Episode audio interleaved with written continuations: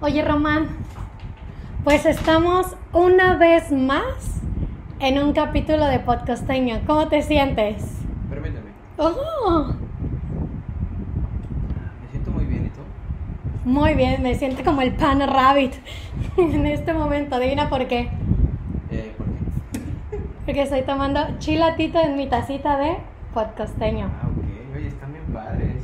Padrísimas. Estas tacitas fueron, de hecho, las que les dimos, si te acuerdas, a los ganadores de nuestro giveaway. Felicidades a los ganadores, por cierto, que se llevaron una tacita de podcosteño y se llevaron una playerita como esta que tenemos aquí. Órale. ¿Te gustan las playeras? Sí, está muy padre. Sí. Fíjate que estas playeras se hicieron con el apoyo y con el talento de una ilustradora, una fotógrafa, una increíble costeña. ¿Sabes de quién te estoy hablando? No, no me digas que es ella. ¿Es ella? Sí, es no puede ser posible. Creo que no estoy listo para este momento. No, claro que sí. Lo hemos esperado tanto, entonces ya es hora de que nos acompañe nuestra queridísima costeña, amiga, talentosa, acapulqueña. ¿Quién es Román? ¿Lo tengo que decir yo? Sí, tú ¿Yo? dilo, por favor. ¿Me vas, a dejar, sabes. ¿Me vas a dejar esa responsabilidad a mí? Ella es sí. Dea García, mejor conocida también como Sirena Ilustrada. Y está aquí con nosotros. ¡Ella! ¡Sí! Pues qué bueno que estás aquí, Neni. Ah, perdón, digo, Dea García. Nos da mucho gusto que estés aquí con nosotros en, en un episodio más, un capítulo más de Pod Costeño. ¿Cómo estás? ¿Cómo te encuentras hoy? Ay, pues yo estoy muy feliz de estar con ustedes y que me hayan tomado en cuenta para estar aquí Sí. acompañándolos el día de hoy. No había nadie más. Ah, No es No, cierto. sí, Muchas gracias, Neni. Muchas gracias por estar aquí con nosotros. Este, pues bueno, vamos a, les voy a contar un poquito a todos ustedes quién es Dea García o Sirena Ilustrada. Aquí el equipo de producción de Podcosteño me acaba de, de pasar esta información. Y pues bueno, les voy a contar. Dea García nació el 7 de junio de 1989 en Acapulco, Guerrero, lugar donde también creció. Se desarrolló como licenciada en Ciencias y Técnicas de la Comunicación y posteriormente cursó la carrera de fotografía, profesión que ejerce actualmente. Se interesó desde muy pequeña en el dibujo y la pintura, asistiendo a cursos a lo largo de su vida, siendo seleccionada en 2015 para asistir como alumna del EMAPA, Estudio Municipal de Artes Plásticas de Acapulco, año en el que también participó en la exposición a 100 años luz con una de sus obras fotográficas. Pero no fue hasta 2018 cuando decide compartir su trabajo bajo el seudónimo de Sirena Ilustrada, a través de las redes sociales, viendo este espacio como su pequeño mundo creativo. Y pues bueno, eh, a partir del 2020, al, su trabajo de fotógrafa se vio pausado un tiempo y fue que decide enfocarse más en la ilustración y así no perder la cabeza, siendo el dibujo y la pintura su escape de la realidad, actividades que colaboraron para dar a conocer su trabajo en el puerto de Acapulco, siendo entrevistada por el programa local Mar al Aire. ¡Uy! Y en 2021 participa en la exposición colectiva itinerante Mil Artistas. ¿Y si fueron mil artistas? así es. Mil artistas. Oye, qué buena onda. eh. Oye, Bea, me encanta tu seudónimo porque es súper costeño, súper acapulqueño y además se me hace bastante original. Y precisamente pensando en lo costeño, pensando en Acapulco eh, y también viendo parte de tu trabajo en, en, pues en tus redes sociales y así. Fíjate que le hicimos unas preguntas por ahí, el equipo de redes sociales nos apoyó haciendo unas preguntas en Instagram donde les preguntamos a la gente que si podrían capturar un momento o un lugar, digamos, de Acapulco, ¿cuál sería? Y fíjate que nos contestaron unas respuestas bien interesantes, bien bonitas, incluso hubo muchas similitudes que nos gustaría que nos apoyaras leyéndolas. Entonces. Muy bien, no sé si el equipo, por favor, tiene las respuestas listas, por favor. A ver, equipo, por favor. Muchas gracias, muchas gracias, muchas gracias. Muchas gracias. Muchas gracias. ¿Eh, ¿Sí está grabando esto? Muchas gracias. A ver, de-orbe dice, sin dudarlo, los atardeceres con su explosión de colores, desde los violetas hasta los naranjas y los rosas. Ah, la verdad es que sí son muy, muy bonitos los atardeceres aquí en Acapulco y si tienen la oportunidad, claro que pueden venir a verlos. Ajá, si alguien nos escucha de fuera o nos ve de fuera, tienen que venir a, ver uno de los atardeceres de aquí de, de Acapulco. Claro, y Paola Guinto dice, los pescadores con sus redes llenas justo al amanecer, los clavadistas en la quebrada arriesgando su vida por un espectáculo sin igual, toda su gente siendo hospitalaria con todo el turista, el atardecer en pie de la cuesta y la alegría de toda la gente costeña cantando por los caminos del sur y bailando la iguana. Creo que esa respuesta como que engloba todo, ¿no? Sí, ¿verdad? No sé si... sí, sí, a mí me pasó de que conforme iba leyendo la, la respuesta, Paola, saludos, eh, si nos estás viendo, esperemos que sí. Sabemos que nos estás viendo, sabemos, porque eres una fan destacada, muchas gracias. Este, mientras leía la respuesta de A, me llegaron flachazos de cada uno de las de los momentos, los pescadores, la iguana, la gente que se tira a bailar la iguana. O sea, muy, muy padre esa respuesta. Los lugares y momentos emblemáticos, ¿no? De aquí de Acapulco. Sí.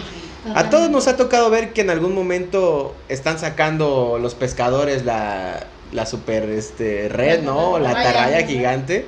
Eso sí creo que nos ha tocado a todos y pues sí es muy padre. Felicidades, Paola, nos gustó tu, tu respuesta, ¿eh? Incluso no sé si a ustedes les pasó cuando eran niños, pero que también se ponían a ayudarles, o sea, que se juntaban como muchos niños a ayudar a jalar. Sí, sí. ¿No recuerdas? A mí me ha tocado que hasta turistas que ven ahí sienten su momento de, es mi momento de triunfar. Y este.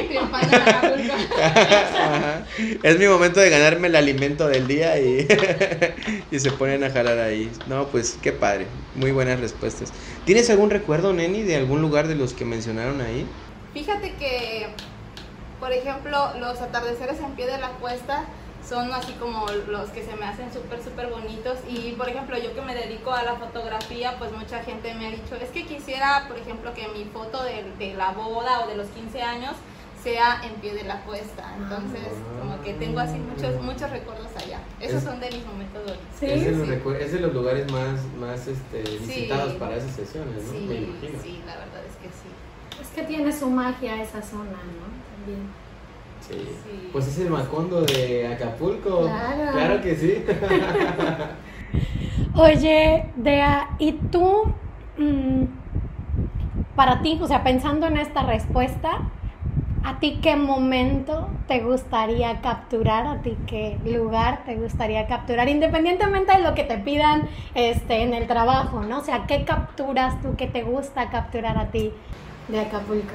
Bueno, fíjate que, bueno, te lo voy a poner así. Últimamente, eh, bueno, yo siempre ya llevo algunos años dedicándome a la fotografía, a lo que son las sesiones, tanto en exterior como en estudio, pero últimamente me he inclinado mucho por capturar momentos espontáneos, o sea, el lugar donde sea me gusta, me gusta como que capturar ese momento porque sabes que en primera pues no fue posado, ¿no? Y en segunda son como momentos que se quedan como grabados en, en, la mente de uno. O a veces incluso ni siquiera este, la persona se dio cuenta y tú se lo enseñas y dices, oye, no, yo no recordaba ese momento y ya como que es verlo otra vez y dices, oye, qué bonita fotografía. Siento que esos son como los momentos que me gustan a mí últimamente estar capturando. Qué bonito. Sí. Qué padre. Eso de la, de la espontaneidad le hemos platicado con Neira, que de repente ella dice, no me gusta posar. Y yo le digo, pues relájate. O le tiro ahí un chiste y se empieza a reír y ahora es el momento. Esas son las mejores fotos, la verdad. Sí, la verdad. Oye, Romani, ¿a ti? ¿A ti qué momento te gustaría capturar qué lugar o qué momento dirías, esto es lo que me ilustra Acapulco? Híjole, voy a llorar otra vez aquí. este, me agarraste en curva, no, no, pensé que yo tuviera que, no tuviera Producción, por favor. Este, pues la verdad, a mí mi lugar, o sea, sí me encantan los lugares, las, las, los atardeceres en pie de la cuesta, pero mi lugar favorito que con el, bueno, actualmente mi lugar favorito pues es el morro, ¿no? Ir al morro me encanta. Este, si un día quieren ir al morro, visiten eh, Doctor Drone, nos va a llevar. Él fue el que me llevó a mí. Doctor Dross me llevó a mí, entonces este, estaría muy padre. Yo creo que los atardeceres en, desde el morro, vistos desde el morro, me encantan. Regresar nadando en la oscuridad, este, en el mar, me encanta Ay, también. Entonces, este, ya lo hemos hecho con, con mis primos, con, con amigos. Y yo creo que los atardeceres que he podido ver desde el morro, o sea, ves toda la franja de arena con los hoteles y el sol, es algo eh, espectacular y yo creo que ese sería el mío. ¿Y el tuyo, Neira? ¿Qué momento capturarías? Oye, pero ¿qué tienen? Y para allá va mi respuesta también. ¿Qué tienen? ¿Qué transmiten los atardeceres o en general Acapulco con ese momento? Porque fue de las respuestas más, más, este, pues más sonadas, más mencionadas. Lo mencionas tú ahora, Dea, tú trabajas con eso mucho. Y a mí también me gustan mucho los atardeceres, pero, y esto gracias a una amiga, hicimos como la tradición de ir cada 31 de diciembre a ver el último sol del año. Entonces siempre vamos a ver la puesta de sol a sinfonía y es como sentarse, estar ahí, esperar el atardecer y no sé si han ido en algún han, han ido alguna vez el 31 a ver el último sol a sinfonía. No.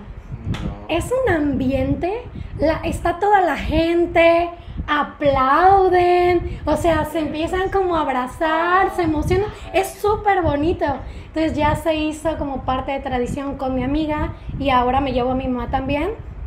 Este año no fuimos, pero, pero, pero sí se ha vuelto una costumbre ir a ver el último sol del año porque de verdad tanto el lugar como el momento del ambiente, la gente, turistas, costeños que están ahí, se presta como para sentir pues lo que tiene por transmitirte toda la el puerto, ¿no? Entonces, no sé qué pasa con las atardeceres. Yo creo que te da como tranquilidad, ¿no? Ya ver como el momento en el que está bajando el sol, no sé, y aparte, por ejemplo, a mí que me ha tocado allá en pie de la cuesta, de repente como que la brisa, el sol, la luz, o sea, siento que es como momento mágico, la verdad. Muy lindo, muy lindo. Oye, ¿y tú cómo, o sea, pensando en esta sensación que ahora tienes ahora, que tienes en este momento, pero cuando eras niña, ¿tienes algún recuerdo en particular de Acapulco?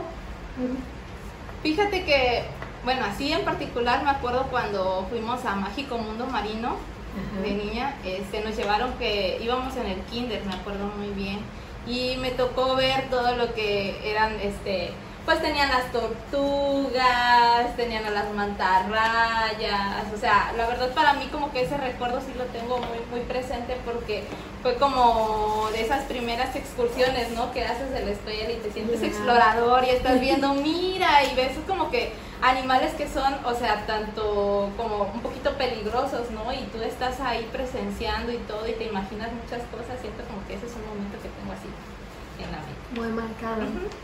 Tengo un recuerdo este bastante bastante interesante de nuestra amiga Sirena Ilustrada, porque a ella la conozco de la secundaria.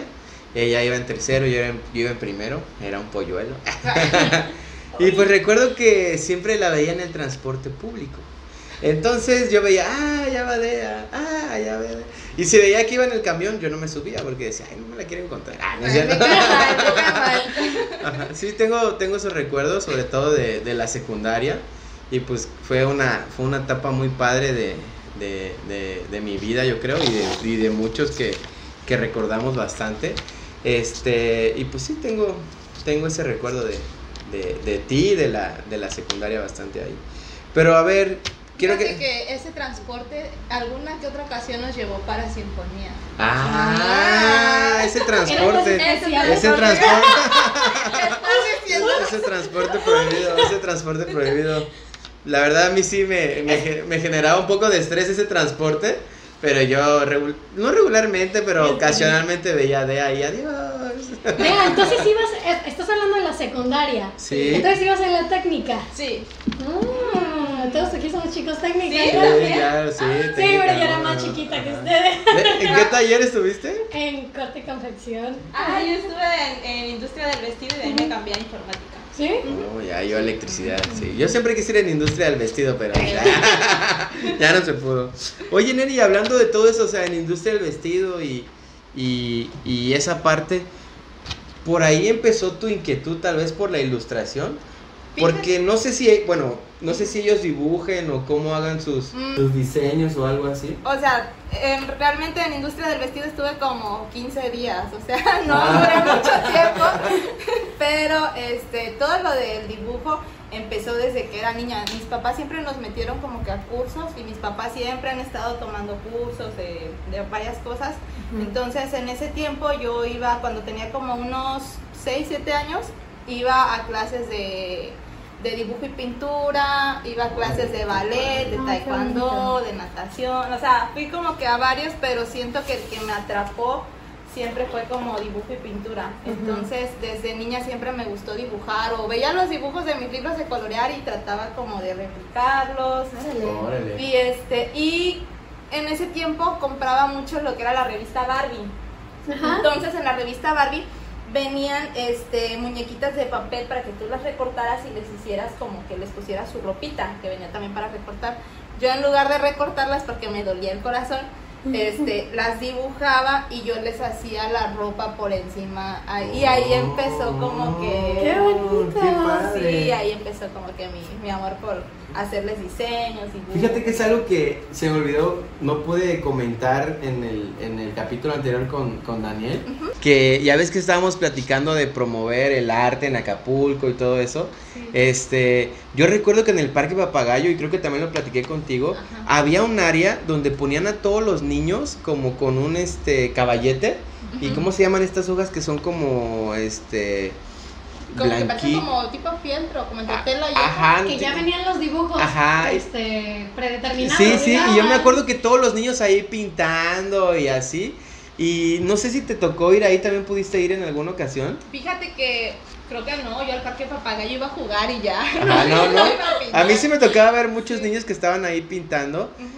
Alguna vez, tal vez con mi hermana llegamos a ir, pero creo que eso también estaría padre retomarlo, ¿no? O sea, ahorita no sé si cuando el parque papagayo vuelva a la, a la acción, Sí. se haga nuevamente, pero estaría muy padre porque siento que, que era un lugar en el que conocías varios niños, veías, algunos pues pintaban no muy padre, ¿verdad? Pero decía, con razón, Pero eso se Ajá, sí, sí, era más abstracto, pero de repente sí me tocó ver a uno que otro niño que, que yo veía, este, ahorita se me viene a la mente, eh, vi un, un dibujo que hizo de Blancanieves y la niña que lo pintó, porque fue una niña, o sea, sin salirse en ningún momento, y los colores exactos de la, de la Blancanieves. Y yo dije, wow, o sea, qué, qué observadora y qué esmero de, de hacerlos. Pensé que eras tú, por eso, por eso te preguntaba. Sí. Pero entonces, este, desde niña ya traías la inquietud, ya... Sí, y aparte, así como lo, como lo estás diciendo, me acuerdo que en mis clases de dibujo y pintura, al final del curso nos hacían como que hacer una exposición, entonces enmarcabas tu pintura, y yo me acuerdo que tenía ahí tres, creo que deben estar ahí donde mis papás, no sé, Ah. o tal vez ya los tiraron. ¿Verdad, ¿verdad Ay, mamá, que sí lo guardaste, verdad? Y yo creo que ahí deben de estar. Y este, y era bonito porque ponías hasta tu ficha, ¿no? De que técnica con acrílico y ponías tu nombre y todo. Y se sentía súper bonito porque tú ya te sentías como que alguien Un que. profesional, Sí, ¿no? exactamente, Ay, qué sí. lindo. Qué bonitas experiencias. Sí, y en la secundaria de hecho les hacía dibujos a mis amigos. hacía- Ah, ya, era la típica que hacía las cartillas, ¿no? Y- ¿Eres la chica de los plumones? No, yo me acuerdo que había niños que vendían los dibujos. Sí, sí, Y yo me quedaba sí. así de, ¿cómo neta le vas a comprar un dibujo? Y ya después veía y decía, wow, o sea, sí. O los niños, bueno, había chavos que también hacían grafitis en sus Sí. libretas. Ay, también Y yo veía que no, se los peleaban, véndemelo a mí, que no sé qué. Y, y pues sí, son, son talentillos que de repente se fueron perdiendo. O sea, yo no, no, no sé si mis amigos siguieron por ahí o, o qué pasó. ¿Tú te recuerdas alguno de ellos? Mm, Fíjate que sí tenía amigos que dibujaban muy muy bien, pero creo que ahorita ya no, no. Bueno, obviamente siguen dibujando muy bien, ¿verdad? Pero no se dedican a eso, ya tomaron como que otras carreras y así, pero Sí, la vida. El talento ahí está. Oye, ¿y cómo fue que tú decidiste dedicarte a esto? a la foto o al dibujo, a los dos. A todo lo que haces. Fíjate que- Ajá. todo lo que haces. Bueno, eh, pues yo estudié comunicación. Yo realmente mi sueño era estudiar arquitectura. Pero pues por algunas razones ya no pude estudiar arquitectura y opté por comunicación y siento que la carrera me gustó porque realmente pues lleva lo que son las materias de creatividad y todo eso, entonces te aprendes como que a resolver problemas, a hacer cosas con, con objetos que a lo mejor muy cotidianos, ¿no? Y tienes que hacer un set, tienes que hacer como ese tipo de cosas y pues sí te inspiras de repente. Y cuando terminé la carrera, pues realmente no, no, este, ¿cómo te diré? No la ejercí tal cual, solo un tiempo. Y ya después, cuando creo que fue mi cumpleaños, me regalaron una cámara de fotos y fue cuando empecé como que en ese tiempo a tener un blog de cultura aquí en Acapulco que se llamaba Cultura Acapulco.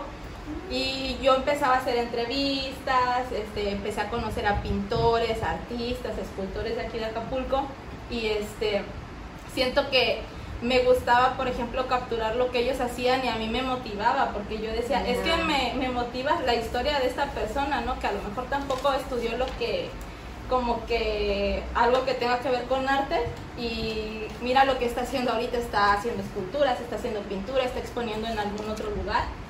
Y ya después de ahí se fue dando lo de la fotografía porque yo capturaba momentos así como en las fiestas familiares y era como de que, ah, mira, ese momento, ¿no? Está bonito. Y recuerdo que una conocida sí me dijo, oye, es que me gustan tus fotos, quiero que fotografíes los 15 años de mi hija. Oh. Y yo así como de, ah, pero ¡Qué nervios! Ay, yo no me siento lista para esto. No, no importa, o sea, yo voy a llevar a un fotógrafo, pero también quiero que tú lo hagas y dime cuánto me cobras y no sé qué. Y fue así como que, bueno, ok, le dije cuánto le iba a cobrar, que realmente era lo de una memoria en ese tiempo. Le dije, no, pues es que necesito una memoria, creo una batería. Y este, y así me gustó. Y a ella le gustaron las fotos, empecé a hacer las sesiones y de ahí fue todo así como por recomendación. Empecé a hacer lo que es este la fotografía así de sesiones de 15, de 15 años, de bodas y como que me llevó poco a poco pues este como que mi hobby, ¿no? Empezar co- como por un hobby, realmente. Pero entonces después, para la fotografía, como que hiciste una carrera también. Sí, ah, después. Porque, bueno, yo sé que has tomado bastantes cursos, ¿no? Que has tomado eh, tanto de pintura como de fotografía y todo eso. O sea, Sí. ¿cómo fue que ya de- diste ese brinco de algo amateur a algo Pues profesional? en ese tiempo de que estudia, eh, que tomaba las sesiones de 15 años, pues yo dije es que me tengo que empezar a preparar, aparte de que tenía que comprar más equipo, dije necesito saber algunas cosas que me faltan. Entonces este, decidí estudiar la carrera de fotografía y este, fue en 2014 más o menos. Y pues siento que eso me llevó a otras cosas. De hecho, en, en ese tiempo también tuve una exposición de fotografía y pues empecé a tomar cursos. eh, bueno, obviamente pues no aquí. Algunos sí los tomé aquí, otros los tomé en Ciudad de México o en otros lugares. Y este y pues es irme preparando, o sea, como les digo, realmente siempre me ha gustado como que tomar clases de, de muchas cosas. Últimamente me ha gustado mucho lo que es la fotografía infantil, entonces también tomo cursos de fotografía infantil. Entonces, técnicamente tienes dos carreras. Sí. ¿Por qué estudian tanto? Pero, bueno, mi caso es distinto, pero yo de repente conozco otras personas por ahí también que digo, o sea, volver a empezar una carrera, híjole, yo no sé si yo lo haría, o sea, hacer otra licenciatura no sé si lo haría. A lo mejor irme especializando en algo, este, pues sí, ¿no? Pero fíjate que siento que, por ejemplo, comunicación y fotografía van como que muy de la mano también, entonces pues siento que me complementan ambas cosas, me Claro. gustan y ambas cosas me gustan. Oye, y entonces, ¿cuánto tiempo llevas en esto ya haciéndolo tu vida, digamos, ya fuera del hobby, de los cursos que tomabas, de cuando pintabas? O sea, ya cuando dijiste, esto es lo que quiero hacer, ¿cuánto tiempo llevas en esto? Fotografía creo que como en 2014, 2015 más o menos, por ahí, son como unos... esqui- ay, Unos Como 6, 7 unos años. desde seis, siete 2015. años. 6, 7 años. Sí, más o menos en fotografía, sí. Y para lo de ilustración y todo eso, pues realmente siento que vengo empezando, o sea, no siento que me falta todavía mucho, mucho, mucho por recorrer. Eh, en 2015, de hecho, fue cuando ingresé al EMAPA, que es el Estudio Municipal de Artes Plásticas de Acapulco. Y este, pues ahí me dieron clases de pintura, escultura, historia del arte, grabado, este, ese tipo de, de clases este, donde pues uno como que va otra vez como que tomando lo que es la creatividad otra vez. Me gustó mucho, pero este, yo realmente siento que en ese tiempo era muy tímida para mostrar mi trabajo, o sea, yo hasta la fecha como que empiezo como que a, a sentirme así, ¿no? Este, no lo, no lo había tomado muy en serio, sino como un curso, porque pues yo realmente mi fuerte siempre fue como que la fotografía. O sea, yo decía, no, pues este, pintura y todo eso es como más un hobby y la fotografía es este, mi trabajo. Y ya en, como en 2018 fue cuando me hice la cuenta de Sirena Ilustrada y este y sí me daba mucha pena eh, subir mi, Ay. mi trabajo, o sea, yo decía, es que me van a decir que están muy feos y no sé, no sé, o sea, siento que como que al principio muchos tenemos miedo, ¿no? De mostrar a veces como Sí. que Sí. lo que hacemos y sí, sí me daba pena y creo que subía una vez cada dos meses, tres meses, no sé. Pero mantenía la cuenta, la mantenía y yo decía, no, en algún momento voy a subir algo bien. Y pues fue el, hace como dos años, abrí el estudio con una amiga, este, ya así un estudio ya formal. Y pues a los meses se vino lo de la pandemia, así que lo tuvimos que cerrar y pues por un tiempo y fue como que, pues ahora qué hago, ¿no? O sea, ¿qué voy a Fíjate, fíjate que es algo curioso que le estaba platicando a Neira, que o sea, este, pues tu profesión es ser fotógrafa y yo veo que sacas fotos muy padres y, y te digo, oye, ¿por qué no publicas más fotos de tu trabajo? Pero yo veo que estás demasiada concentrada en lo de la ilustración y la ilustración y la ilustración. Y yo de repente digo, bueno, o sea, si yo tuviera el talento de Dea para las que tiene para las fotografías, yo estaría inundando todo el tiempo mis redes aún más de, de fotografías, ¿no? Ujú. Si tuvieras que escoger este entre la fotografía, que es tu profesión, y la ilustración, que es tu hobby, y yo sé que es tu pasión porque eh, lo, lo siento, lo transmites, ¿cuál escogerías? Ilustración. ¿Ilustración? Sí, sí, ilustración, o sea, siento que desde niña fue algo que me motivaba, yo decía, ay, te digo, lo de las exposiciones y todo eso, y me gusta mucho la fotografía, a mí me encanta, y como les decía, me encanta capturar este momentos, ¿no? O sea, que a lo mejor inesperados y todo, pero siento que a lo mejor cuando, cuando dibujo y cuando termino algo que, que como que traigo aquí en la cabeza, alguna ilustración o algo, o sea, me siento súper bien y estoy dibujando y estoy, o sea, como cuando suena la música en tu cabeza y tú estás dibujando y así, no sé, así me, así me pasa cuando estoy, este, a veces no, porque los ojos a veces no me salen, que no me sale el otro ojo, pero, pero la verdad es que cuando dibujo yo estoy como que en mi modo zen, o sea, estoy súper feliz, o sea, me siento plena, o sea, es como que todo para mí felicidad ese momento. Pero no me quiero meter al tema de la inspiración.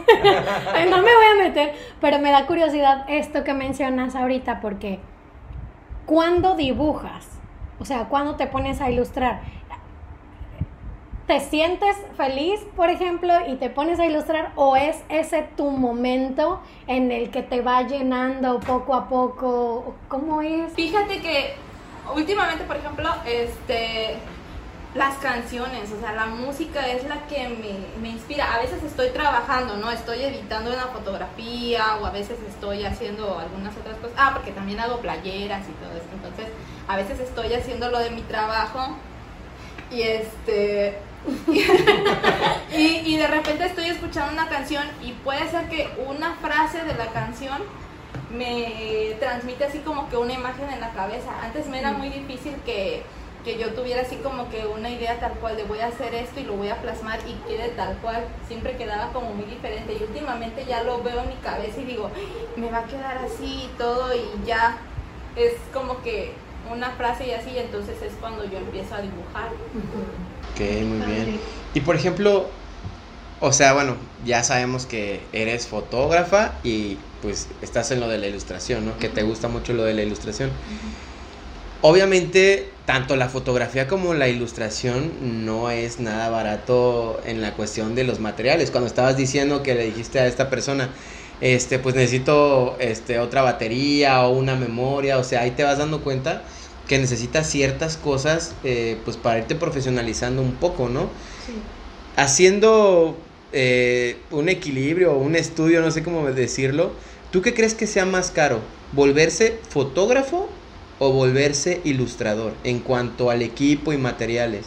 Híjole, sí está complicado porque, mira, puedes ser un fotógrafo y puedes tener muy buenas fotos con un equipo realmente que sea como muy económica. ¿no? Y por ejemplo también este, hay personas que hasta con los colores más, este, más económicos, hacen grandes cosas. Yo, fíjate, tengo un amigo que conocí cuando tomé clases de pintura en el Centro Cultural este, Acapulco. Y yo me acuerdo que veía sus dibujos y yo decía, pero ¿con qué colores hiciste eso? Y él me decía, no, pues con los mapitas, ¿no? No sé, algo así.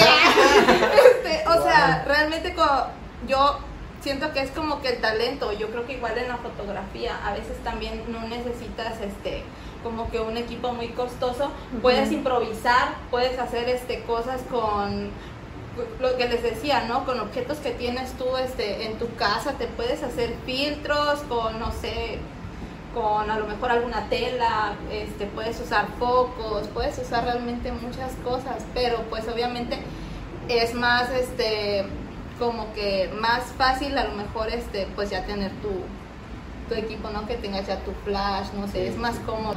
Viéndolo desde esa forma también no te limitas, ¿no? Porque yo he escuchado chavos, o sea, pues he ya, ya lo platicé anteriormente que trabajo con jóvenes y de repente, ay, cuando tenga el celular tal, ahora sí voy a poder grabar bien. O cuando tenga tal cámara, ahora sí voy a poder hacer tal cosa. O, híjole, no me quedó tan padre porque me faltaron tales, este, tal marca de colores. Y ahorita que tú lo comentas, o sea, es cuestión de también ver la forma de, Sí, de solucionar el problema ahí y hacerlo con lo que tienes a la mano. telas, este, cartulinas, o sea, realmente puedes usar material muy, muy... Chécate, ayer estaba platicando con Neira, Ajá. ahorita que estamos tocando este tema, y tenía una pregunta que la he debatido con otros fotógrafos, porque tengo un amigo que pues él toma fotografía aficionada, tiene su página, y de repente le han llegado a preguntar, oye, ¿cómo sacaste esa foto? Y él, no, pues con mi celular.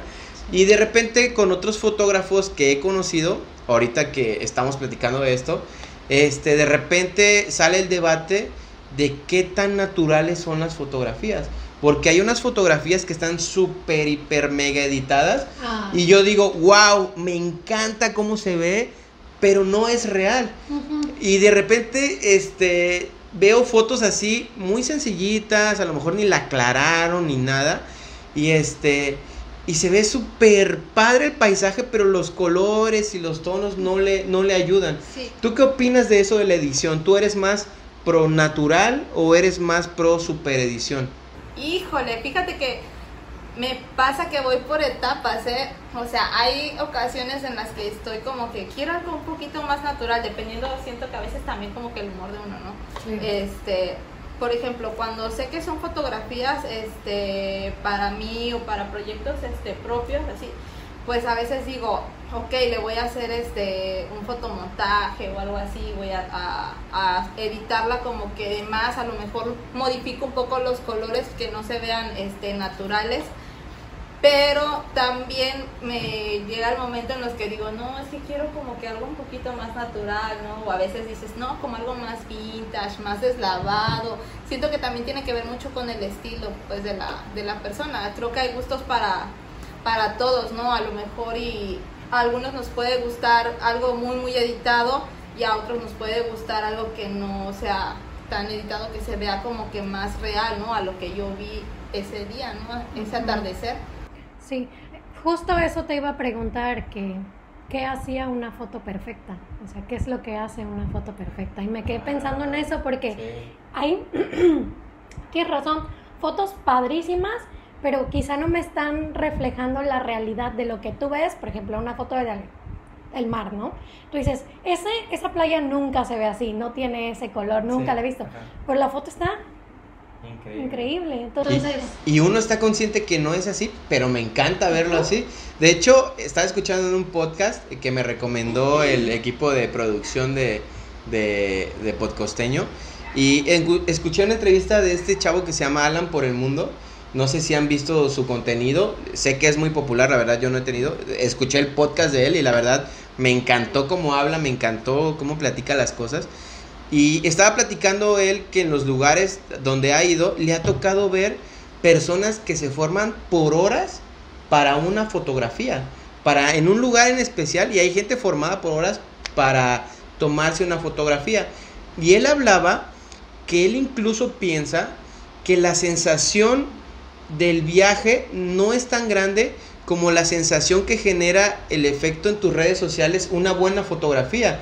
A lo mejor que subas una foto y te den mil likes no se compara con la emoción que sientes al haber ido a ese lugar a tomarte una fotografía. ¿Tú, ¿Tú cómo ves eso? O sea, ¿crees que también influye todo esto de las redes sociales, de los lugares que visitas, para que digas, necesito una foto perfecta, aunque sea editada, aunque no se vea tan real? Fíjate que sí, las redes sociales ya, o sea, nos influyen demasiado, ¿no? Muchas veces uno dice, ay, voy a subir. Platicábamos sobre lo de las fotos que subimos, ¿no? En ocasiones, que a veces tú puedes decir, esta foto, pues no me gusta tanto, pero la voy a subir. Y de repente ves que a todo mundo le gustó y tú dices, ah, ok, a todo el mundo le gustó, pero esta, esta es la mejor foto que he tomado en mi vida. La subes Sí, y sí, dos, dos likes de tu mamá y de tu mamá, ¿no? o sea, De mis cuentas mis alternas. cuentas. Entonces, siento que hay veces que sí nos dejamos como que influenciar mucho, ¿no? Porque a lo mejor y ya en ese momento tú ya, ya como que viste el bajón, ¿no? Porque tú pensabas que esa era la super foto y resulta que la gente pues. Porque es increíble, ¿no, Neira? O sea, imagínate formarte horas para una fotografía y a lo mejor ni disfrutaste tanto esperar dos horas para tomarte la fotografía, pero sabes que en cuanto subas a las redes sociales eso, ¿cómo llegaste ahí? ¿Con quién fuiste? ¿Cuánto te costó? ¡Wow! Increíble. O sea, eso también ahorita está influyendo bastante en lo que podemos hacer con la fotografía, ¿no? Y te digo, por ejemplo, platicando con estos chavos fotógrafos, que la verdad ahorita he tenido tiempo, he tenido oportunidad de conocer bastantes, este, uno de mis amigos que tiene un perfil que sube fotos de Acapulco y bla, bla, bla, él no, él no, no sabe mucho de edición, no, no, no tiene como que un programa en específico, lo único que hace es mejorar los colores, o sea, a lo mejor que el mar se vea un poquito más azul, que las plantas se vean un poquito más verdes, darle un poquito más de claridad y ya, o sea, no tampoco es la superciencia a veces desde un celular, ¿no? Sí. Pero tú cómo ves eso de el efecto de las redes sociales, o sea, desde cómo puede influirte que los likes te, te, te, te generen esa sensación de, de emoción, ¿Tú cómo, ¿tú cómo ves eso? Sobre todo porque dijiste que te, a veces te daba pena mostrar tu trabajo, ¿no? Y a lo mejor una mala reacción te puede dar para abajo. Eh, sí, últimamente ya no tanto, ¿eh? O sea, yo creo que al principio sí porque me daba, me daba mucha pena subir mi trabajo, pero ya últimamente lo que pienso es que no a todo mundo les va a gustar lo que estamos haciendo. Sí. Entonces, o sea, como les decía, no- a veces no nos fijamos en las personas que están reaccionando positivamente y nos vamos a dejar llevar como por, a lo mejor no, por eso negativo. Sí. Entonces creo que es como cuestión de enfoques ya estar viendo que, mira, pues a lo mejor y son, supongamos, ¿no? Este, 25 personas que me dicen que sí y dos personas que me dicen que no, entonces siento que como que hay que hacer un equilibrio ahí y no dejarse influenciar tampoco tanto. Además, si tú estás satisfecho con tu trabajo, es porque por eso lo subiste, ¿no? Sí, porque claro. te sientes bien. Oye, me quedé pensando en lo que hablaban ahorita de los materiales, o sea, de que con cualquier, con cualquier cosa, con cualquier herramienta, digamos, puedes, puedes generar, ¿no? Diferentes tipos de trabajo. Yo estaba pensando también que eso del uso de las telas, o sea, pensé en cómo te da te da tu propio estilo, ¿no? Que también hasta cierto punto la escasez, digamos, eh, o no sé, la falta de oportunidades para acceder a tal cosa en particular, te puede ayudar a generar un estilo en particular, a plasmar la esencia de uno y a ir caminando sobre esto. ¿Tú manejas alguna técnica, algún material en particular o algo que digas, esto es el sello de DEA? No sé, Para, a ver, para las fotografías. para lo que quieras. Para lo que quieras. Ay, ahora sí me agarraste como que...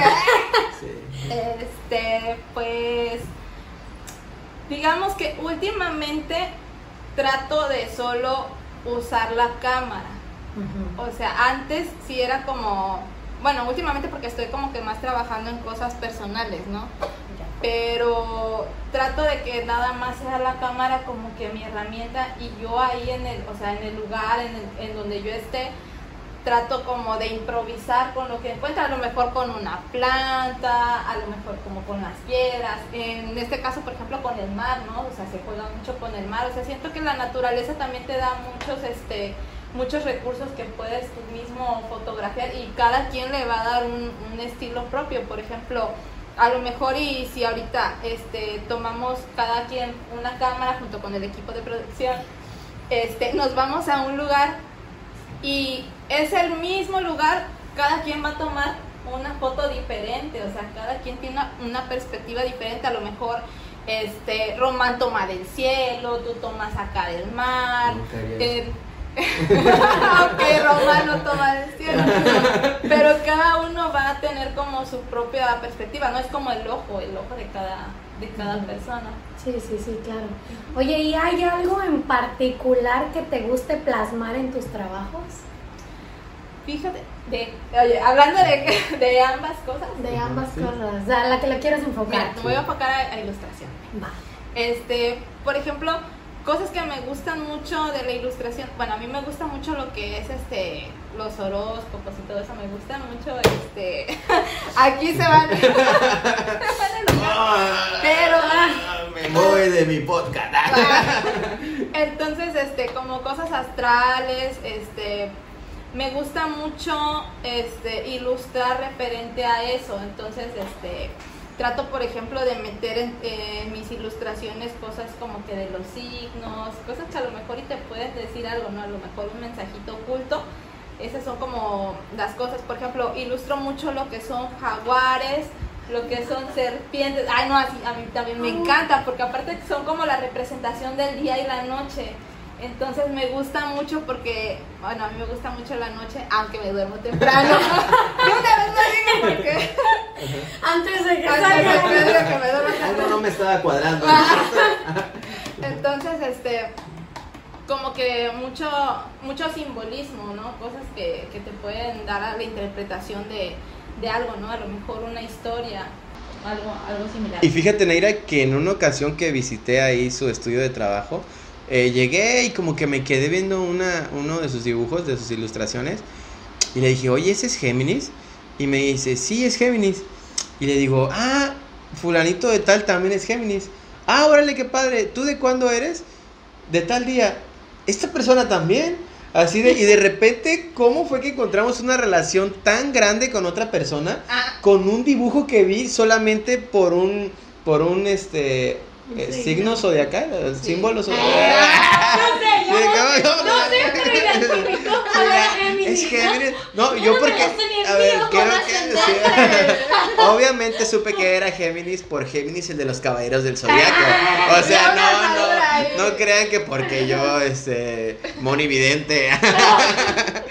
Pero oye, qué, qué buena onda que quieras plasmar todo eso.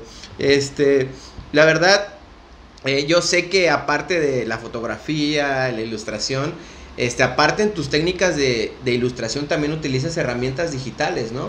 O sea, no todo, ¿cómo, cómo Sí. es esa parte? Fíjate que me gusta mucho, por ejemplo, ver que ya mis ilustraciones, por decirlo así, como que cobren vida, ¿no? O sea, aparte de verlos Mm. así, me gusta ya complementarlo con, con aplicaciones. Entonces, este, los cuadernos que hago y, por ejemplo, las playeras que hago, eh, que son con ilustraciones mías, trato de agregar, por ejemplo, lo que es la realidad aumentada.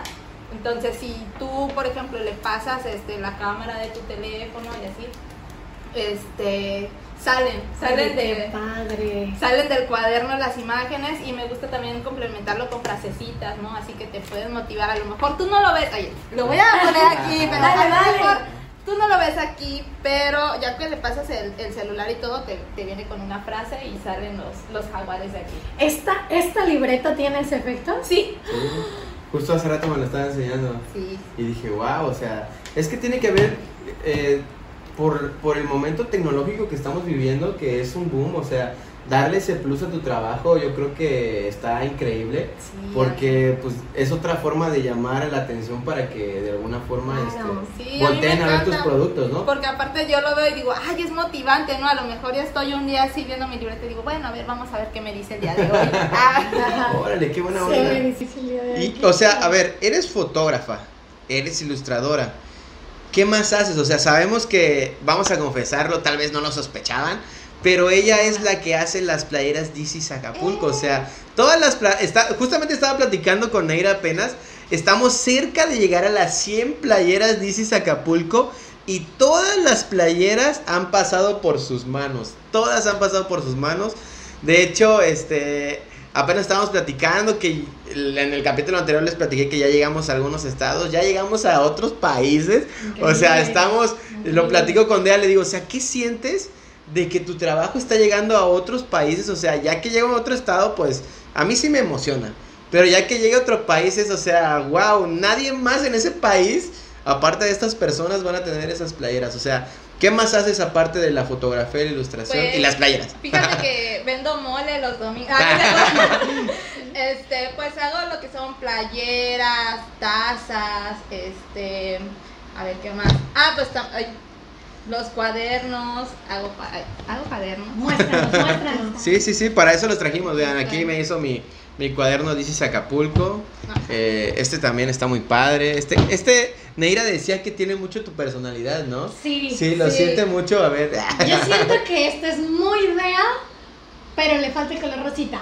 O sea, este lo veo como más moradito, pero yo a Dea, o sea, cuando pensaba en, en el sello, en el sello de Dea que te decía de los materiales, veo el rosa, sí veo signos zodiacales, veo las frases, o sea, son como tres elementos que digo, son muy. ¡Qué bonito! Sí, fíjate que este diseño lo hice creo que hace como dos años, o no, como un año más o menos. En ese tiempo como que estaba en otra onda, ay, algo muy linda. Sí, pero siento que eso es parte de porque mm, en ese tiempo creo que todavía no encontraba como que a lo mejor mi paleta de color tal cual y ya siento que con el tiempo ya he encontrado así como que es que a mí me gusta mucho el rosa, me gusta mucho el verde, el amarillo, como que son los colores que yo utilizo más y sí es cierto, o sea, de hecho aquí tengo a mi perrito. ¡Ay, sale! Ahí está aquí Dobby. está. ¡Qué bonito! Saludos a Dobby. Saludos. Nos está viendo seguramente. Oye, ¿y esta cajita? Ah, ¿Qué bueno. es? ¿Qué tal? Esta la hice hace poco. Se los voy a modelar. La hice hace poco, este, no sé, como que un día desperté con ganas de pintar una caja y fui a comprar una caja y todo y dije, bueno, la voy a pintar y la verdad es que este, creo que la voy a las voy a empezar como que a implementar también con mi trabajo porque sí me gusta mucho. Siento que me gusta ver mis ilustraciones en productos que uno puede usar.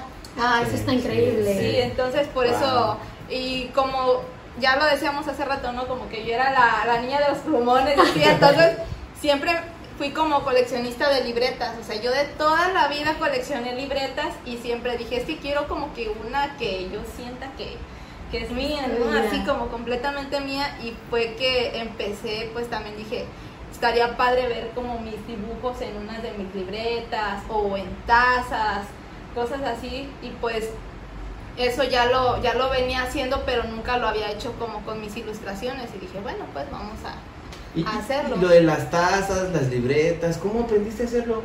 ah bueno eso es muy interesante O sea, pues ya fotografía, ilustra, hace libretas, tazas, playeras. Bueno, ¿cómo aprendiste a hacer todo eso? O sea, bueno resulta que era el año ay, no, no, bueno no me acuerdo qué año fue pero este mi hermano tenía una máquina que era para hacer este hotcakes. hotcakes, de, este, hot dogs y todo eso. Entonces, este, tenía una máquina para hacer este, una prensa, pues, para hacer este, playeras y tazas y todo.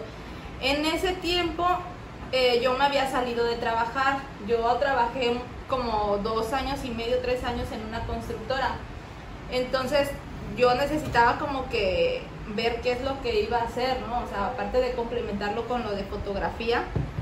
Y este, y le dije, es que enséñame a usarla, porque yo veía que él no la usaba. Le decía, es que tú no la usas, enséñame a mí a ver si yo puedo hacer algo. Entonces mi hermano me enseñó, me, me dio un tutorial, toda la cosa para, para aprender a usarla. y empecé a promocionar productos así de este, personalizados, ¿no? O sea, me pedían mucho, quiero una taza con una fotografía y pues este yo hacía como ya les sabía pues al diseño un poco, pues ya nada más ponía lo de las fotografías y todo y empezaba a hacer lo de las tazas. Y las playeras también me pedían mucho playeras personalizadas. Entonces, este, fue a raíz de que mi hermano pues no usaba esa máquina, yo le empecé a dar uso y pues al final me quedé con la máquina. Me quedé con el negocio. Me quedé con el negocio, Me hermano. tumbé el negocio. Oye, Sí. Oye, yo tengo rato mirando los dibujos que están acá atrás, Ajá. que también son tuyos, y, ¿Es verdad? Ay, ¿cómo parece? y me da muchísima curiosidad, particularmente este. ¿Tiene algún significado? Claro que lo tiene, Neira.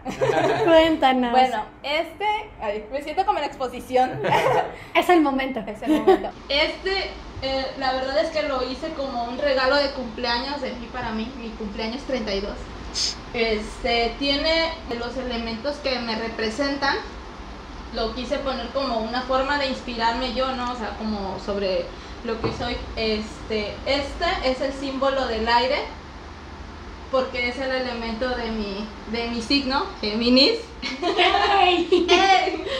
Este, siempre me ha gustado pintar hojas, o sea, pero estas rosas, o sea, siento que este es como mi, mi rosa, el color que me gusta. Este, aquí está pues la constelación de Géminis. Siento que las nubes van este, con lo que es el aire. Este, esta es mi, mi estrella. La serpiente la dibujo también porque es mi horóscopo chino. Entonces por eso también como que lo complemento mucho ahí. Este, estas son las piedras de mi mes, que son la alejandrita y la perla. Y la colita de sirena que va aquí con la serpiente también. Ah, porque por sirena ilustrada. O sea, te representa en todo. Sí, y aquí está, bueno, no sé si se alcanza a ver, pero según yo medio oculto el número 7. Y un ojito como de Sí, intención. cierto, No, ahí está, está, no manches. Ah, y esta es la luna del día que nací. Sí. Y mi frase favorita que es la inspiración llega, pero tiene que encontrarte trabajando. La que nos dijo Dani la Sí, última vez. ajá. ¿Conoces a Daniel Orbe? Ah, fíjate que no he tenido el placer. Dani también te, de alguna forma te ha apoyado y motivado, ¿no? Era lo que le platicaba a Neira, que de alguna manera se volvió tu mentor hasta cierto punto, ¿no? Fíjate que sí, eh, el año pasado eh, volví a tener como que contacto con Dani y este, pues él fue el que me hizo la invitación para la exposición de mil artistas y pues ahí estoy. Y también fue quien me hizo la invitación para lo de la exposición que se hizo este del agua. Ah, Entonces, este, pues ahora sí que Dani también ha sido como parte de este crecimiento, ¿no? Que he tenido. La verdad es que estoy muy agradecida, Dani. Este, y sí, o sea, también me apoya como que a veces tengo un bloqueo creativo y digo, es que Dani, no puedo hacer esto. Y me dice, no, tienes que hacerlo. O sea, como que es como, Ánimos. ajá, como que quien me da ánimos y todo para poder seguir. Ay, qué padrísimo que tengas también a alguien que te pueda ayudar y sobre todo que entienda esos procesos, ¿no? Porque, bueno, pues están, pasan por cosas similares al dedicarse al arte de alguna manera los dos, ¿no? Sí, la verdad es que Oye, y todos estos, o sea, estos productos que nos muestras aquí, que nos muestras acá, ¿están a la venta? ¿Cómo, cómo, cómo es con ellos o trabajas bajo el diseño de, o sea, puedes diseñar junto con alguien? Por ejemplo, yo, Neira, este, me acerco a ti, quiero hacer algo como esto que me represente a mí, no sé, ¿cómo sí, trabajas? Fíjate que también, me, eh, por ejemplo, si he hecho ilustraciones personalizadas, este, dependiendo pues también lo que es el tamaño, la técnica, el tiempo que me pueda a lo mejor, este, qué tan complicado sea, ¿no? Porque también hay como que ilustraciones que son un poquito más complicadas, pero sí, sí he trabajado de esa forma también y lo he plasmado tanto como para una ilustración así en acuarela, que es lo que más trabajo yo la acuarela. Y este y también los he representado, por ejemplo, en, en cuadernos o así cuando me lo pidan. Oye, Neni, y ahorita que, pues bueno, nos platicabas que, pues realmente, pues te dedicas a la fotografía, ¿no? Y ahorita, pues te estás dedicando a, a la ilustración. Y de repente era algo que habíamos platicado con, con Dani la, la vez anterior. Este, pues Dani también está haciendo el esfuerzo por vivir de su arte, ¿no? O sea, ¿cómo fue para ti dar ese salto de decir, bueno, voy a vivir de mi fotografía, voy a vivir de mi ilustración, voy a vivir de los productos que hago. ¿Cómo fue eh, o cómo, cómo fue ese proceso para tomar la decisión de llegar a ese punto? Ok, pues fíjate que de lo de la fotografía, pues ya les comentaba como que me fueron llevando este como que la situación ¿no? en el momento de a lo mejor tomar las fotos en, con la familia y todo eso como que eso me fue llevando a, a ya dedicarme a la fotografía pero eh, lo de la ilustración sí fue como que un momento en el que como les decía no que para no perder la cabeza porque eh, el año pasado cuando se vino lo de la pandemia y todo eso, eh, yo recién había abierto con una amiga el estudio que teníamos como unos 3, 4 meses de abrir el estudio cuando se vino la pandemia y tuvimos que cerrar, pensamos que iban a ser dos semanas, no fueron dos semanas, se extendió, entonces, este, prácticamente como que mi sustento, ¿no? O sea, fue, sí me preocupé, o sea, sí pasé como que por crisis emocionales de ¿y ahora qué voy a hacer? O sea, para mí la fotografía pues prácticamente era mi mundo. Entonces, este, en ese tiempo dije, bueno, lo voy a tomar como unas vacaciones y voy a aprovechar para ponerme a dibujar, que pues al final de cuentas es lo que me gusta hacer también. Entonces, este, pues la pandemia se empezó a extender y en ese tiempo empecé a subir como que más lo de este dibujos así en ilustrada, ya le empecé como que a tomar un poquito más en serio y dije, no, pues es que me, me siento bien porque me olvido de lo que es este la pandemia en este momento y de que estoy a lo mejor no estoy generando tanto, ¿no? Este con lo de la fotografía. Y siento que ya después decía, es que quiero ver como mi dibujo en una libreta y quiero ver este mis dibujos en esto y pues ya tenía las herramientas, digo, por lo de la máquina y todo, entonces este pues prácticamente como que eso me motivaba y pues decía, tengo ahorita el tiempo que, o sea, para disponer y ponerme a hacer este cosas, ¿no?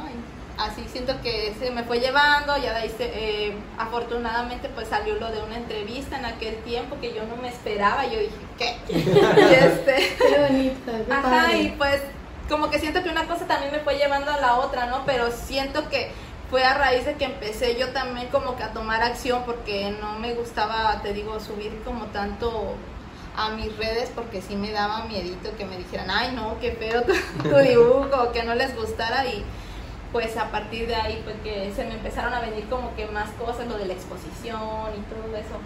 Fíjate que me da, no sé, me da, me da mucha curiosidad esto que mencionas de, de que da pena, de que da miedito el mostrar el trabajo de uno, de mostrar el arte. Hay de hecho textualmente nunca me acuerdo bien, ¿no? Pero hay una frase que me gusta, tiene que ver un poquito más con, la escritura, específicamente en la poesía, me gusta mucho la poesía, y dice algo así justo como, bueno, en este caso es como si quieres entender el tu papel en el mundo, escribe, dice, y que también... Eh, compartas las cosas aún cuando sientas pues justo ese, ese miedo, cuando piensas que alguien las va cuando, cuando piensas que nadie las va a leer, dice, o lo que es peor, cuando alguien las vea, ¿no? O sea, porque es como eso de decir, estás exponiendo una parte de ti, de alguna manera. En ese caso, pues es, es la poesía, pero también, por ejemplo, aquí, que eres tú, ese, ese dibujo, esa ilustración. Entonces es como exponer una parte de ti y por supuesto que de algún modo hay como un choque emocional, el decir, bueno, ¿qué puede generar mi trabajo, ¿no? En, Sí, y es que aparte también como decíamos, ¿no? Que las redes sociales como que te influyen mucho y ahorita siento que es fácil que uno pueda eh, darse a conocer en ese sentido, ¿no? O sea, agarras y publicas tu trabajo y como les decía, o sea, va a haber gente que te va a decir, no, no me gusta, pero también hay que pensar positivos y decir, no, pues va a haber gente a la que sí les guste. hay, de todo para todo, ¿no? Sí, hay de todo. Y por ejemplo, ¿tú cómo ves? O sea, si quieres borremos ahorita que estamos todavía en pandemia y todo esto. ¿Tú cómo ves el, hablando ahorita, pues ya sabemos que la fotografía pues siempre ha existido como que en todos lados hay este oportunidad, ¿no? Sí. Pero desde el punto de vista de la ilustración, ¿tú crees o ves alguna oportunidad aquí en Acapulco? ¿Cómo ves ahí las oportunidades para la gente que, que quiere, que se dedica a la ilustración o que quiere vivir de eso? Am, fíjate que creo que uno mismo se va abriendo las oportunidades, o sea, es como te decía, a lo mejor y muchos no nos atrevemos a, a- a hacer algo, ¿no? A publicarlo, pero creo que eh, sí me pasaba mucho que había luego bazares y todo eso. En, en ese tiempo cuando yo todavía no, no hacía dibujos ni nada, yo veía y veía este como artistas emergentes vendiendo sus stickers, entonces siento que es como buscar uno mismo sus oportunidades, Sí, porque claro. o sea, siento que ya sería muchísima suerte que venga alguien y te diga, ¿sabes qué? Quiero este, tus dibujos y te voy a publicar. y Quiero unas todo". playeras de Entonces-. Entonces, creo que uno mismo, como te decía, las redes sociales ayudan muchísimo. Uno puede subir su trabajo y a lo mejor va a haber alguien que te diga, ¿sabes qué me gusta? Este, véndemelo, ¿no? Y a mí sí me ha pasado de repente que me dijeron, oye, pues este dibujo, véndemelo. Y yo, "Ay", o sea, te emocionas. Pero creo que, digo, si yo no lo subiera, si yo no hiciera pues realmente nada Sí. por mostrar mi trabajo, pues tampoco se me presentarían las oportunidades. Oye, y es- ese momento de darle un precio a tu trabajo es súper complicado. O sea, Sí. tengo un amigo que te digo que luego toma fotos y graba. Y le han llegado, bueno, él me ha platicado, y de repente le llegan y le dicen, ¿cuánto me cobras por esto? ¿O cuánto me cobras por el otro? Y mi amigo dice que le pregunta a otro amigo, y pues este amigo como que este, tiene como que ya más estandarizado los costos, pero es, un, es una parte difícil. ¿Tú cómo, cómo le haces para evaluar tu trabajo? Híjole, sí está medio complicado. Fíjate que yo todavía como apenas voy como empezándole ahí, checo mucho lo que utilizo, por ejemplo, de materiales, el tiempo que me estoy este, gastando, incluso también, por ejemplo, supongamos que si tienes que entregar en algún lugar, o sea, eso también lo metes a tu a tu presupuesto, ¿no? Porque a veces, como les decía, puede haber este trabajos que son como que un poquito más sencillos de hacer y dices, bueno, ok, te puedo cobrar tanto, ¿no? Puedes hacerlo incluso a veces por el tiempo que te estás tardando en, en hacerlo, ¿no? Claro, claro. Sí, sí, sí.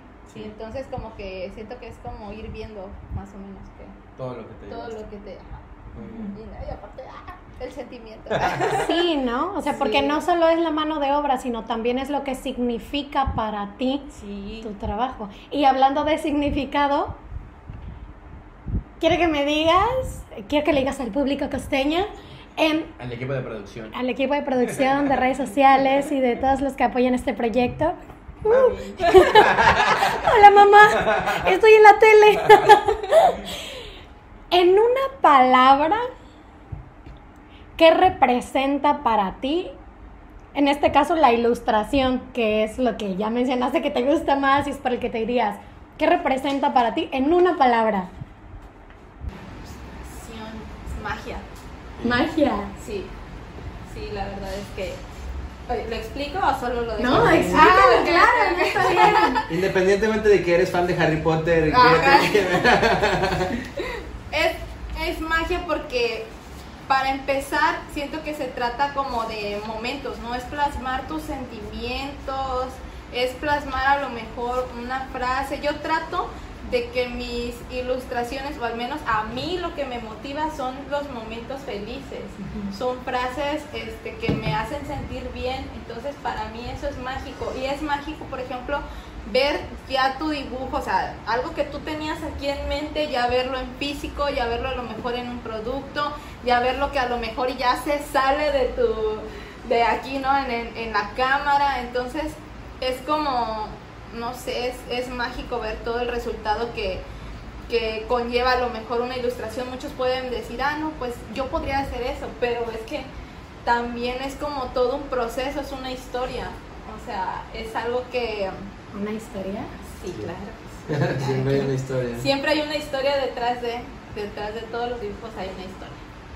Oye, Dea, ahorita que, que estás platicando, o sea, todo muy padre, la fotografía, la ilustración, es algo, es algo muy de ti, ¿no? Es algo tuyo que llevas para ti, me queda muy claro, pero a veces también hay que compartir todo eso con, con los demás, ¿no? ¿Tú, ¿Tú cómo ves el movimiento, independientemente de la fotografía, del arte? ¿Tú cómo ves, digo, de la fotografía, de la ilustración?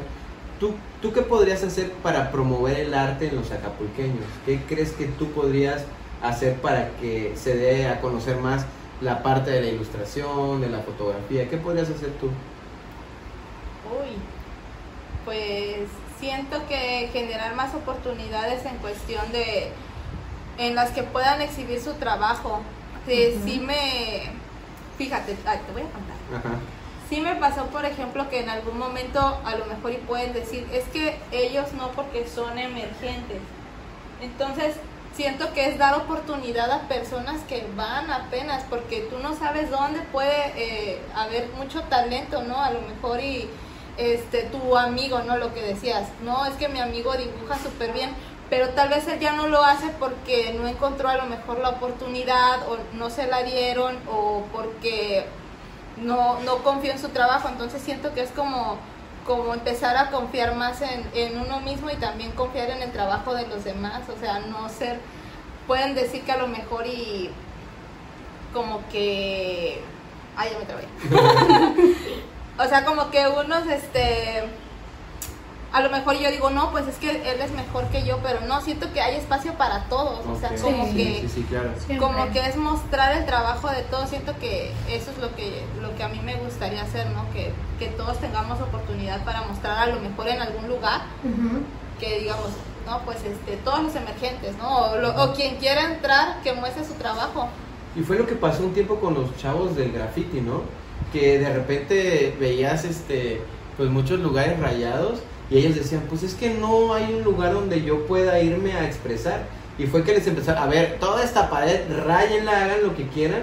Y como que de alguna manera yo siento que hasta se esmeraron en mejorar sus técnicas, en hacer dibujos más padres. Creo que sí tienes razón en ese sentido de que pues si hay espacios o lugares para que lo pudieran hacer, eso estaría increíble y pues los motivaría.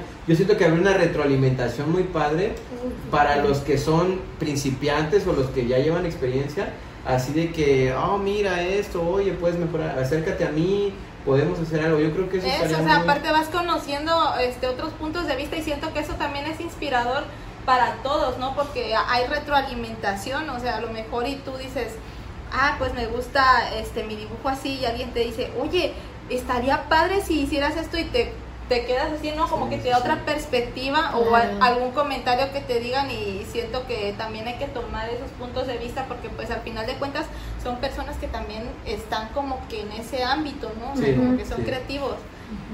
Muy creativos.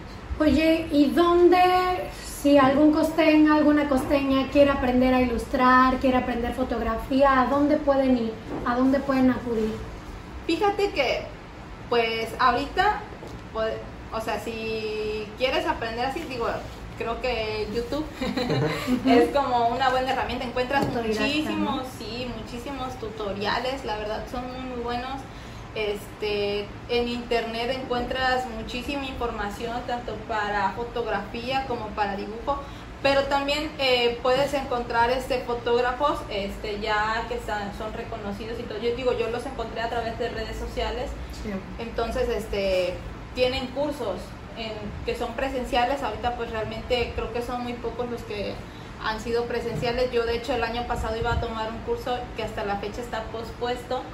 Entonces, este, siento que en internet puedes encontrar muchísima información. Digo, o sea, tú, tú tomas tus cursos, hay de pago, hay gratis. Sí. Entonces, ya, o sea, siento que es más fácil como que aprender muchas técnicas a través del internet. Y eso de YouTube, eh, hasta como que te obliga a serte autodidacta, ¿no? Aunque no quieras. O sea, de repente, eh, pues ni hay- no hay de otra, ¿no? A mí sí me ha pasado de repente que quiero hacer una reparación o algo y a lo mejor no, los, no, lo, he- no, lo, no lo he aprendido yo. Y veo videos de cómo desarmar tal cosa, cómo abrir tal cosa. Sí. Pero pues la verdad sí te, te va llevando a ser autodidacta. Y pues bueno, Dea, eh, vamos, vamos cerrando el, el podcosteño de hoy. Y siempre hay una pregunta secreta. Siempre, siempre, Ay, sí. siempre hay una pregunta. A, De- eh, a, a Neira ya le tocó en una ocasión y sufrió un poco. Siempre. Este, que me había salvado. A, Dani, Dani se libró porque poco a poco él fue respondiendo lo que le íbamos a preguntar. Entonces, Ay, Dios, sí. entonces, esta pregunta yo creo que nos la deberíamos hacer todos en algún momento de nuestra vida, nos la hemos hecho todos en algún momento de nuestra vida. ¿Qué le dirías a la DEA de hace siete años, seis años que comenzaba en la fotografía, en la ilustración? ¿Qué le dirías a ella con todo lo que se le viene? ¿Qué le dirías, este, obviamente con tu experiencia que ya tienes y todo lo que has recorrido hasta el día de hoy, ¿qué le dirías a la DEA de hace siete, seis años en cuanto a la fotografía y la ilustración? Le diría, sigue capacitándote, este, empieza, hay cosas que me gustaría como que empezar de haber hecho como que antes, ¿no? O sea, siento que, que las experiencias de la vida, pues obviamente a lo mejor en ese tiempo no tenía como que muchas experiencias que me llevaron a esto, pero creo que me habría gustado empezar como que un poquito antes. Le diría, no tengas pena de mostrar tu trabajo porque en ambas cosas creo que de momento sí me daba también mucha pena en fotografía. Este, que tenga más confianza en le diría, que más confianza en ti misma y este y vas bien. Vas bien, pero puedes mejorar. Todo es perfectible. Pues qué padre, la verdad. Este, yo sí te quiero felicitar este, por todo lo que haces, por todo lo que has ido logrando poco a poco. Este, creo que ya te lo he dicho personalmente. Este, me siento muy afortunado de haberte encontrado otra vez en, en mi camino. Porque aunque ese día que te vi después de hace muchos años, la verdad creo que fui más a fuerzas de que porque yo haya querido ir. Nos vimos, no nos saludamos y después, si eras tú, ¿verdad? Ah, sí, sí eras tú. Este, me siento muy orgulloso de todo lo que estás haciendo. Yo te he dicho que me impresiona todo lo que haces, el, el, el, el esfuerzo que le pones. Me parece increíble. Entonces, pues eh, creo que como tú dices la confianza pues debes de ganártela tú también eh, en ti misma. Sentir sentirte este un poco más confiada de lo que de lo que tú haces. Nosotros lo vemos y nos quedamos este maravillados así de ella hizo eso cómo le hizo o sea eh, y pues la verdad te felicito creo que vas por buen camino. Me siento orgulloso de ser este de tus amistades. Ah. entonces este pues nada vamos vamos muy bien. Estoy muy contento de que hayas venido y pues este cuentas con nosotros para lo que necesites. Ah, sí, Idea, la verdad es que nos da mucho gusto que hayas aceptado estar aquí con nosotros platicando, o sea, no solo conocerte más, saber cómo es tu trabajo, sino también pues para las personas que están viendo o están escuchando este podcast, que vean cómo se puede iniciar este camino, cómo se puede seguir adelante y ver pues también los retos que hay dentro de él, pero sobre todo cómo se pueden ir pues tumbando esas barreras. Entonces, además de felicitarte, pues decirte que estamos muy contentos por, por tenerte aquí con nosotros. y, y bueno, aquí vimos un poquito de, este, de tu trabajo, pero ¿dónde pueden ver las demás personas? ¿Cómo son tus redes sociales? ¿Dónde pueden acudir, si nos puedes decir? Ok, en mis redes sociales me encuentran como Sirena Ilustrada en Facebook. No, soy Sirena Ilustrada en Facebook y Sirena Ilustrada en Instagram. Así estoy. Y de García Fotografía también, ahí estoy. Muy bien. Este, también nosotros, este, eh, invitarlos a que visiten nuestras redes sociales en eh, Podcostenio, en Instagram, en Facebook también Podcostenio. Y este, y invitarlos a que visiten también la página de Doctor Drone, ahí es donde vendemos nuestras playeras, dice Acapulco. Este, estamos platicando ahorita de que estamos cerca de llegar a las 100 playeras ya pudimos este, registrar, hacer la solicitud de registro de marca después de mucha insistencia de todos los que nos han colaborado comprando eh, siendo embajadores de Dice Acapulco, este, siempre nos hacían énfasis de registren la marca, registren la marca, registren la marca. Ya lo hicimos, estamos en el proceso de, de que nos den respuesta. Gracias a ustedes pudimos lograr todo esto. Este, también un, un micrófono, este, las tazas de podcosteño para los que nos visiten. Este, eh, ¿Qué más? Ah, lo de la máquina de DEA, que apenas tuvimos un este, problema. Gracias a ustedes también pudimos solucionarlo. Entonces, pues todo esto eh, va llevando a que eh, Podcosteño crezca, a que tengamos cosas más padres. Y pues, si conocen una historia inspiradora de algún costeño, alguna costeña, nos pueden también escribir a nuestro correo, este podcosteño. Todas las redes sociales van a estar aquí abajo al final del video, tanto como las de DEA, tanto como las de nosotros, tanto como las de Doctor Drone. Este, pues bueno, era el mensaje que les queríamos decir. ¿Algo que quieras decir de antes de ah, irnos? Sí, Una, muchas gracias por haberme invitado. Voy a llorar. Y otra, la verdad es que yo también los admiro mucho a ambos por lo que están haciendo. La verdad es que están poniendo el puerto de Acapulco en alto porque está, estamos conociendo muchas historias, estamos conociendo muchos lugares y siento que lo que ustedes están haciendo es algo grande. Este, yo también me siento muy feliz de habernos encontrado ese día. Y este, pues gracias. Porque si no me voy a poner a llorar y no quiero. Ay, antes de que cerremos, yo quiero decir algo rapidito y tiene que ver justamente con This is Acapulco, con la cuenta de Dr. Drone. Eh, y digo, no es comercial realmente porque, por una parte, bueno, Porque estas... ni lo conocemos. Porque ni sabemos quién es Dr. Drone, todavía no sabemos quién es Dr. Drone.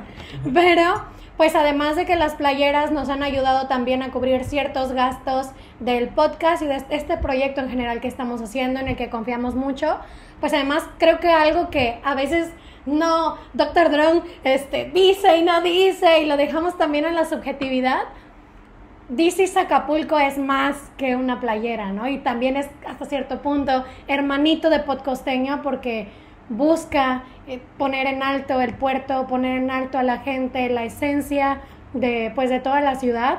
Entonces, portar una playera de is Acapulco, usar una taza de podcosteño, pues para nosotros no solo es ponerte la playera en ese sentido, ¿no? Sino es también decir, este es mi puerto, esto es lo que soy y es lo que le quiero mostrar al mundo. Entonces, pues muchas gracias a quienes han apoyado tanto a Podcosteño como quienes están apoyando a This is Acapulco a través de Dr. Drone.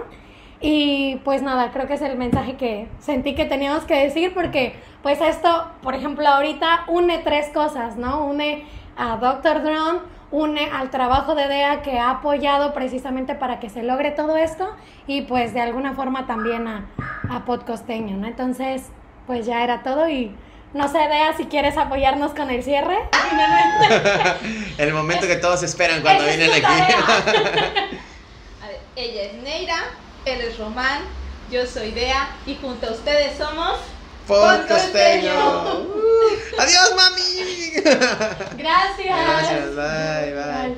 Tuki, tuki, tuki, tuki.